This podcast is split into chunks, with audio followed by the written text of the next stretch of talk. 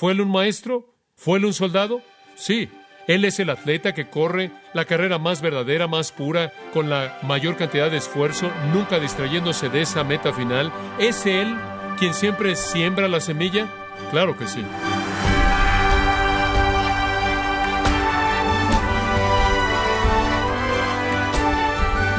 Le saluda su anfitrión Miguel Contreras, dándole la bienvenida a esta edición de Gracia a vosotros con el pastor John MacArthur. Tal vez usted admira a algunos cristianos porque tienen una personalidad extrovertida, una mente aguda o por cómo enfrentan los problemas. Pero, ¿qué tienen en común los cristianos que usted más admira? El pastor John MacArthur le ayudará a desarrollar ese tipo de carácter que es comúnmente llamado coraje o valor espiritual, parte de la serie El Cristiano Valiente, aquí en gracia a vosotros. El Señor nos llama a ser fuertes, no débiles, sino fuertes.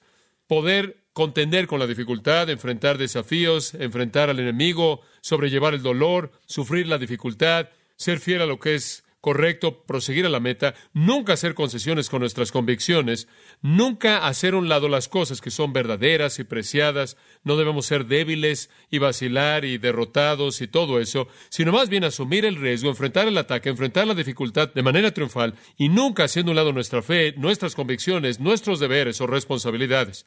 Ahora, para descubrir cómo eso en cierta manera se ve prácticamente, estamos viendo aquí en 2 Timoteo capítulo 2, si puede pasar ahí, y vamos a pasar el resto de nuestro tiempo viendo estos versículos tan importantes al principio de este capítulo.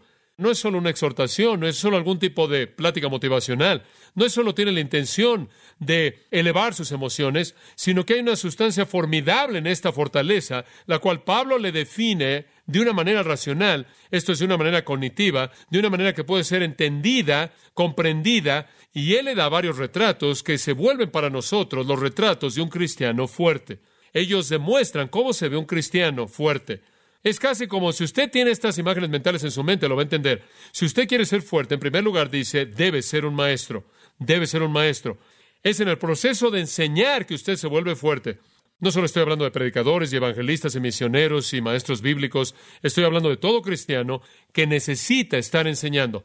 Cualquier cristiano necesita estar estudiando, necesita estar aprendiendo, necesita estar transmitiéndolo, sea lo que sea, en un campus o en el trabajo, en algún lugar, necesita estar enseñando. Así es como usted se fortalece porque se forza a venir a la palabra de Dios, que esté clara en su propia mente, llegar a sus convicciones y después eleva su nivel de responsabilidad, de nivel de cuentas conforme usted la transmite. Esta es la característica crucial que comienza con el retrato de Pablo de un cristiano fuerte. Ahora veamos la segunda en los versículos 3 y 4. Si usted va a ser un cristiano fuerte, tiene que verse a sí mismo no solo como un maestro con una responsabilidad de transmitir la palabra de Dios, la verdad, sino que tiene que verse a sí mismo como un soldado, un soldado. En otras palabras, tiene que entrar en esta operación entera de la vida cristiana, reconociendo que esta es una batalla, esta es una batalla seria, que está involucrado en una gran batalla ideológica. Y entonces le dice a Timoteo en los versículos 3 y 4, tú pues sufre penalidades como buen soldado de Jesucristo. Ninguno que milita se enrede en los negocios de la vida a fin de agradar a aquel que lo tomó por soldado. Ahora Pablo simplemente está definiendo la naturaleza de la vida cristiana que cae en esta especie de paradigma de batalla. Estamos involucrados como soldados. El punto es que usted no le debe sorprender si no es fácil. A usted no le debe sorprender y retirarse si hay conflicto. Esto es guerra y usted es un soldado. Ahora hay varias cosas acerca de un soldado que Pablo señala. Lo primero es sufre penalidades. No va a ser fácil. No es un paseo por el parque. No es un vals en el parque. No es andar brincando por ahí. Esto es guerra. Y la guerra significa dificultad, significa que hay mucho gasto de energía, significa mucho riesgo, significa que usted en cierta manera arriesga su vida, significa que debe establecer sus prioridades, significa ser sobrio, significa que está siendo cuidadoso, entendiendo que su enemigo es un león rugiente, andando alrededor mirando a quién puede devorar, significa entender las estrategias de Satanás, significa poder ejercer discernimiento, como dice en 1 Tesalonicenses 5, necesitamos estar expuestos obviamente a la profecía, a la predicación. Y necesitamos escuchar eso y no menospreciarlo. Pero inmediatamente después de eso él dice, ejerce discernimiento, examinadlo todo. Tienes que ser un vigía, tienes que ser una atalaya, estás en una misión de exploración, estás analizando lo que viene a ti. Todo demanda la vigilancia y la energía y el riesgo y el trauma y la dificultad de involucrarte en una guerra real. Ahora hay algunas cosas acerca de ser un soldado. No solo el versículo 3 dice, tú pues sufre penalidades como buen soldado de Jesucristo, sino que en el versículo 4 él añade otros componentes, un par de componentes más. Hay una cierta medida de sufrimiento, claro, al ser un soldado, pero en segundo lugar hay otro elemento en esto. Él dice, ninguno que milita se enreda en los negocios de la vida. Otra cosa que es verdad acerca de ser un soldado es que es un trabajo de tiempo completo. Y así es en la esfera espiritual. No es algo que es algo de medio tiempo. Es un compromiso de tiempo completo de toda la vida. Y se nos ha llamado este deber. Se nos ha llamado a servir al gran general, al gran rey, al Señor mismo, y es un involucramiento de vida total. Podría llevarnos al sufrimiento extremo, como en el caso del apóstol Pablo, o a una carga mucho más ligera de sufrimiento, como en la mayoría de nuestros casos.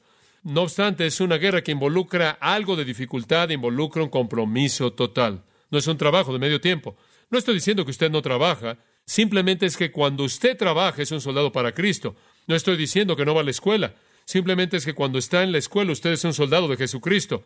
Sea lo que sea, donde sea que estemos, siempre estamos en deber, siempre estamos trabajando. No hay momento en el cual podemos hacer un lado ese deber. Hay un tercer componente que él menciona en el versículo 4, que es el caso que es la verdad acerca de ser un soldado, y es que el soldado agrada al que lo enlistó como soldado.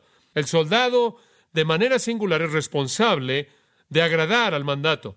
He leído suficientes libros, he estado expuesto a suficiente información acerca del ejército para saber cómo funciona en general.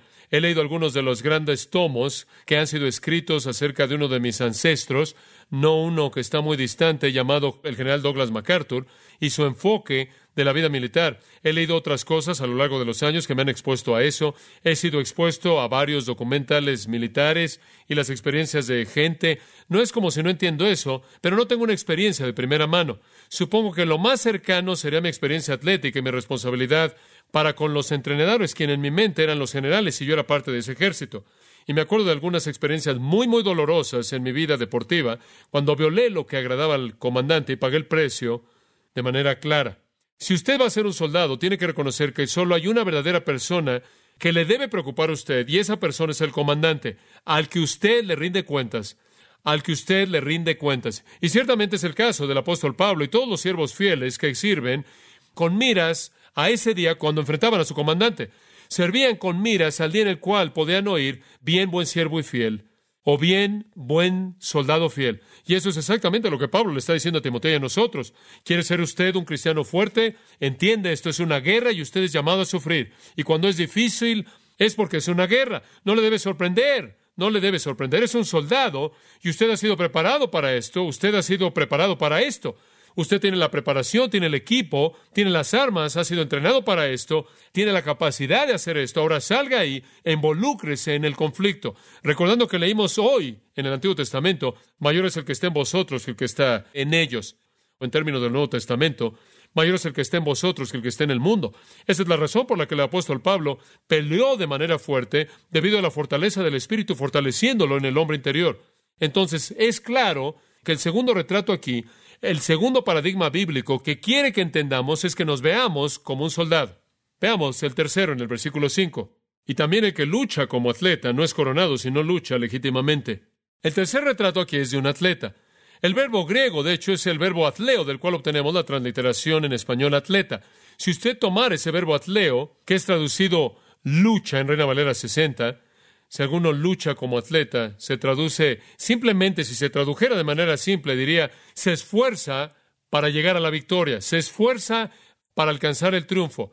Significa esforzarse. Y ahora comenzamos a ver el retrato del atleta aquí, y lo primero que vemos de un atleta es que compite para ganar, se esfuerza para alcanzar el triunfo. Así es como lo expresa Reina Valera 60, lucha, se esfuerza para la victoria, y esa es exactamente la intención que tiene en mente. Un atleta hace lo que hace con miras a la victoria. Él compite para ganar. Digo, eso es esencial en el deporte. Cualquier cosa menos que eso es una deshonra terrible. Ahora muchas personas disfrutan de correr, por ejemplo, simplemente corren. Los veo todo el tiempo. Me cuesta trabajo entender eso. Simplemente se ponen ropa para correr y salen a correr. Y cuando terminan con lo que quieren hacer, regresan, se limpian, se bañan y eso es todo. Corren con pequeñas cosas en sus oídos y usted sabe cómo es. Escuchen todo tipo de cosas, simplemente corren para correr. Supongo que es como jugar básquetbol en una cancha sin aros. Simplemente rebota la pelota un rato y se va. O quizás es como jugar béisbol sin una pelota. Simplemente se sube ahí y mueve el bat y corre por las bases hasta que se cansa y se va. En lo personal me gustan los juegos con una meta. Me gusta el aro y me gusta la meta y una pelota. Me imagino que por eso no soy muy bueno en hacer ejercicio, porque nadie gana.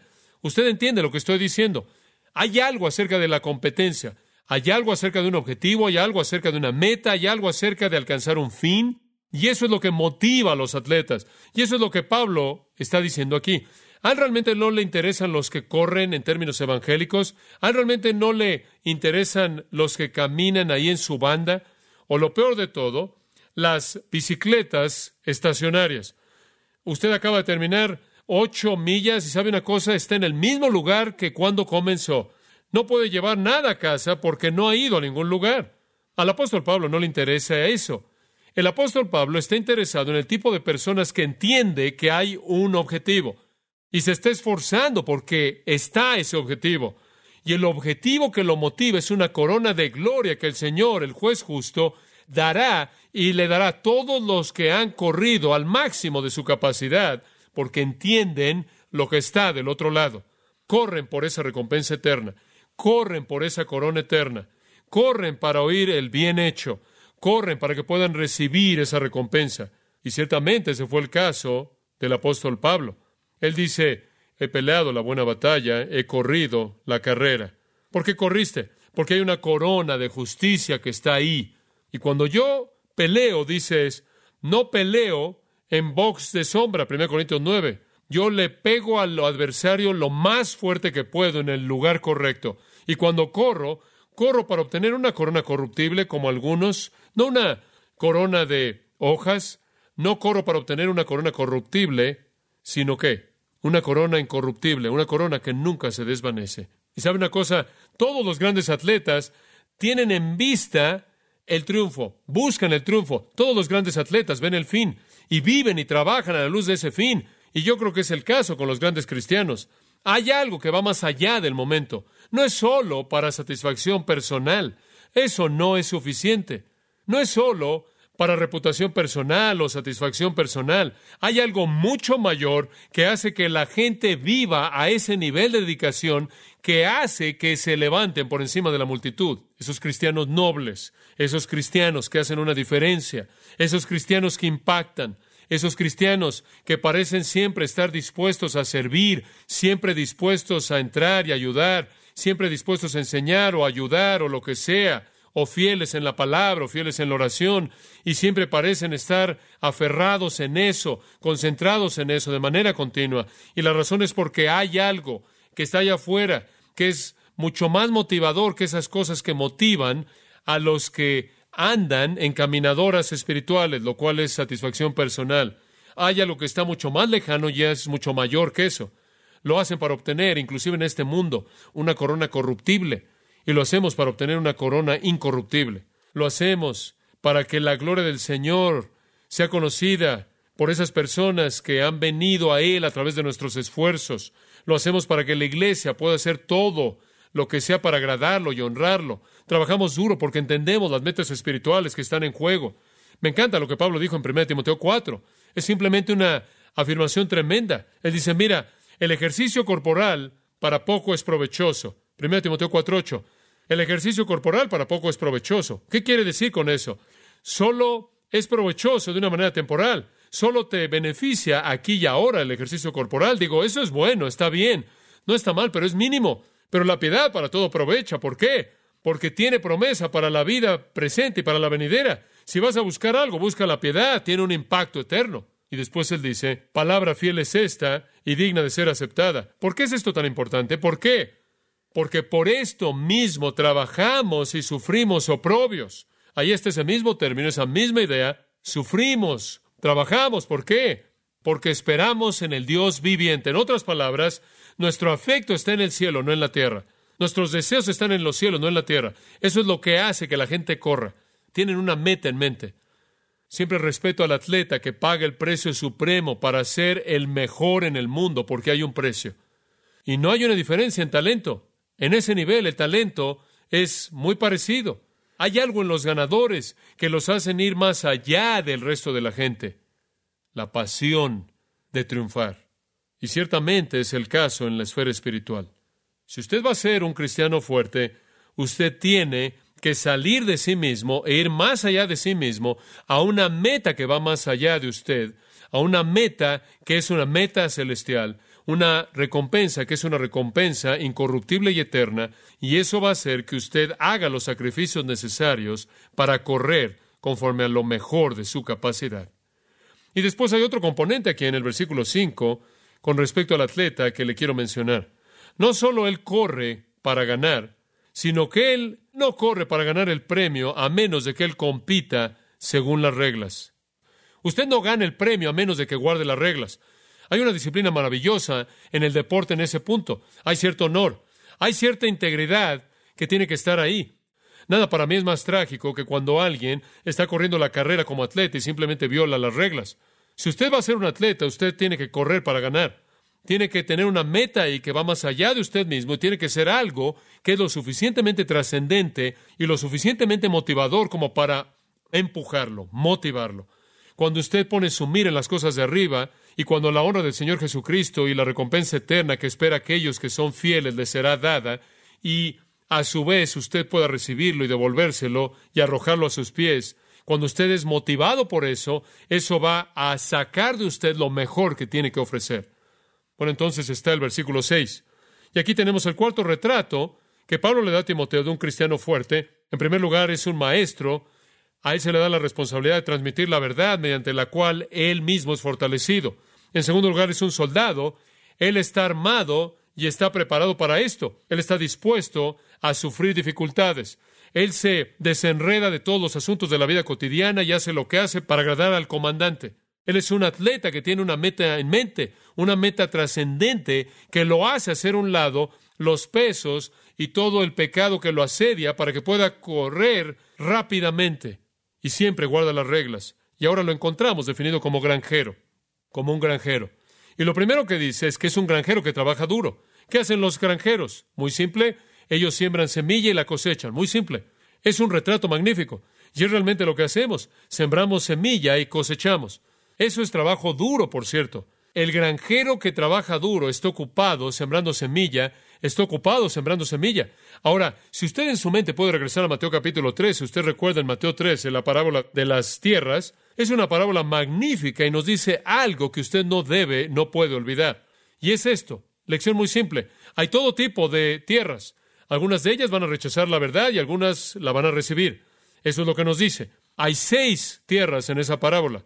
Estaba la tierra dura, la cual rechazó de manera inmediata la verdad. Estaba la tierra con arbustos, en la cual la verdad encontró cierta bienvenida, comenzó a crecer, germinó un poco, por lo menos germinó un poco, por lo menos empezó a salir el tallo, y el sol salió y la quemó y se murió porque no había profundidad. Más bien, la tierra con piedras, no la que tenía arbustos. Esa es la tercera. La tierra con piedras literalmente significa una cama de roca que está abajo de la tierra y las raíces no podían descender. Llegaron hasta donde pudieron, no podían encontrar la humedad, el sol salió, la quemó y se murió. La tercera era la tierra con arbustos, con espinos. Cuando el granjero aró la tierra, no sacó los arbustos y los arbustos crecieron más rápido que el grano y lo ahogó y lo mató. Esas son las tres respuestas negativas. Algunas personas son duras, simplemente reaccionan inmediatamente con indiferencia y no oyen la palabra de Dios. Algunas personas la oyen y responden con gozo por un poco de tiempo. Cuando viene la tribulación desaparece. Algunas personas responden momentáneamente, pero el amor del mundo y el engaño de las riquezas se apodera junto con los arbustos nocivos del materialismo, hacen que la semilla se ahogue. Pero después hay tres tierras buenas y algunos producen a ciento, algunos a sesenta y otros a treinta por uno. Entonces usted tiene seis tierras. Ahora todo tiene que ver con tierras. Lo que es maravilloso acerca de esa parábola es que no dice nada acerca de la capacidad del sembrador. Nada acerca de eso. No es una parábola que dice ahora observa.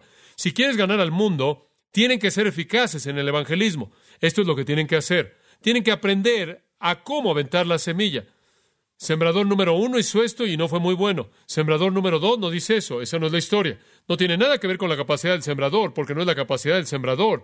Es el estado de la tierra. Muy bien. Presentando la ilustración de una manera vívida y simple. Imagínese a un granjero muy capaz arrojando semilla y es muy bueno en esto. Tiene muy buena destreza, lo ha hecho toda su vida. Mete la mano en su bolsa y la esparce de una manera casi perfecta ahí en los surcos, y detrás de él viene su hijo que tiene cinco o seis años de edad, y su papá le ha hecho una pequeña bolsa y tiene una pequeña mano regordeta, con dedos pequeños, como lo tienen los niños pequeños, y no lo hace muy bien. Lo avienta al pelo de su papá, lo avienta en la espalda de su papá por todos lados, partes aquí, partes allá. El meollo es que el niño no es muy bueno, pero aquí está el principio. En donde quiera que la semilla cae en buena tierra, produce fruto, sea aventada por el sembrador capaz o por el que es incapaz, el que no es capaz, por el inepto. No es la capacidad del sembrador lo que hace la diferencia, es la condición de la tierra. El Señor prepara la tierra, usted arroja la semilla. La moraleja de la historia es la siguiente. Entre más semilla avienta usted, más probable es que caiga en tierra que es preparada. La moraleja de la historia es esta. Entre más semilla avienta usted, es más probable que caiga en tierra que ya está preparada, ¿verdad? Entonces aviente tanta semilla como pueda, en tantas direcciones como sea posible. Trabaje duro en eso. Nunca pase por alto una oportunidad de hablar una palabra para el Evangelio. Sea tierra dura, sea respuesta temporal o lo que sea, simplemente siga aventando semilla. Dice usted, no soy muy bueno en esto. La palabra tiene su propio poder. Simplemente presente el Evangelio de que los hombres son pecadores que se dirigen a una eternidad impía de castigo, solo hay una esperanza para el perdón de pecados y el cielo, y eso es fe en el Señor Jesucristo, quien murió en la cruz y resucitó, y dé la verdad simple del Evangelio. Apúntelos a la palabra de Dios. Deje que la semilla haga su obra. Usted no necesita alterar la semilla y usted no puede determinar la tierra. Lo único que puede hacer es aventar la verdad. Entre más lo hace, más probable es que caiga en buena tierra. Usted no sabe dónde está la tierra buena. Dios lo sabe y Dios la prepara. Y algunas veces es en lugares que son poco probables. Pero los granjeros que trabajan duro simplemente continúan sembrando semillas. Si usted quiere ser un cristiano fuerte, trabaje duro en sembrar la semilla, trabaje duro en cosechar, trabaje duro, si puedo extender la metáfora, en regar, en edificar a alguien que está sembrando. Hay un segundo punto contundente acerca de los granjeros. No solo siembran semilla, pero como dije, la cosechan. Deben ser los primeros en recibir su parte del cultivo. Y sabe una cosa, esto es realmente bueno. La buena parte de ser granjero es que usted recoge la cosecha. Hombre, esto es algo motivador para mí, me encanta eso. Es un gozo tan emocionante y es una realidad tan hermosa el estar involucrado en llevar a gente a Cristo, y esa es una de las razones por las que me encanta sembrar semilla, porque me gusta la cosecha. ¿No le gusta a usted? ¿Hay algo más emocionante que llevar a alguien a Cristo? ¿Algo más emocionante que descubrir que en algún corazón donde usted sembró la semilla, Dios permitió que creciera y se volviera vida eterna? Eso es lo que hacemos. Somos granjeros. Sembramos semilla. Sembramos semilla. Y Dios produce vida y probamos la cosecha. Gozo tremendo.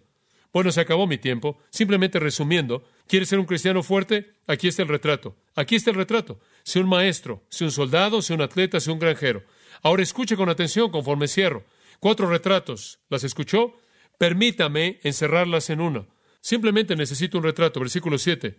Considera lo que digo y el Señor te dé entendimiento en todo. En cierta manera está diciendo, entiende esto, entiende esto, permíteme explicarte esto. Tienes que entender esto. ¿Cómo, Pablo? Acuérdate de Jesucristo. ¿Por qué dice eso? Usted dígame. ¿Quién es el maestro más grande que jamás caminó sobre la tierra? Jesucristo. ¿Quién es el soldado más grande que peleó la batalla más grande y ganó la victoria más grande? ¿Quién es el atleta más grande que corrió la carrera más grande, que ganó la corona más grande y nunca violó una regla? ¿Quién es el granjero verdadero que realmente planta la semilla y cosecha y recibe toda la gloria? Jesús. Pablo dice, mira, considera lo que te digo y el Señor te da entendimiento. Y si quieres entendimiento, simplemente toma los cuatro retratos y enróllalos en uno y recuérdate de Jesucristo. Él es tu modelo. ¿Fue él un maestro? ¿Fue él un maestro, un maestro fiel, quien siempre habló la verdad, quien siempre penetró en toda situación con la verdad? ¿La transmitió para que otros pudieran transmitirla? Sí. ¿Fue él un soldado? ¿Estuvo él siempre en la batalla? ¿Siempre estuvo en la batalla en contra de las mentiras y el engaño y el enemigo? Sí. Él es el atleta que corre la carrera más verdadera, más pura, con la mayor cantidad de esfuerzo, nunca distrayéndose de esa meta final, siempre haciendo lo que hizo para agradar al Padre que lo envió. nunca violó una regla? Absolutamente. ¿Es Él quien siempre siembra la semilla? ¿Es Él quien capacita a toda siembra que jamás se lleva a cabo y recibe todo el crédito por toda cosecha y se regocija en toda cosecha eternamente? Claro que sí. Entonces, resumiéndolo, regresamos a donde pensaba usted que íbamos a llegar. Si usted es un cristiano fuerte, usted se va a ver mucho como Cristo. Va a ser conformado más y más a su imagen.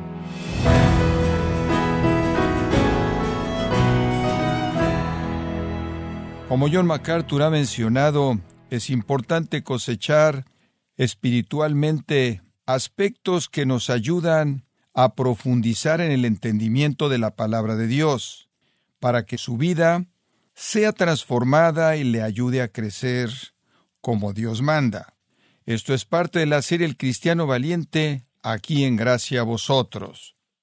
Estimado oyente, permítame compartirle esta carta que nos envió José Guajardo, quien dice lo siguiente, Hermano MacArthur, le mando un saludo muy cordial en el nombre del Señor Jesucristo, dándole las gracias por el ministerio que puso en sus manos, sus sermones, sus libros, los comentarios.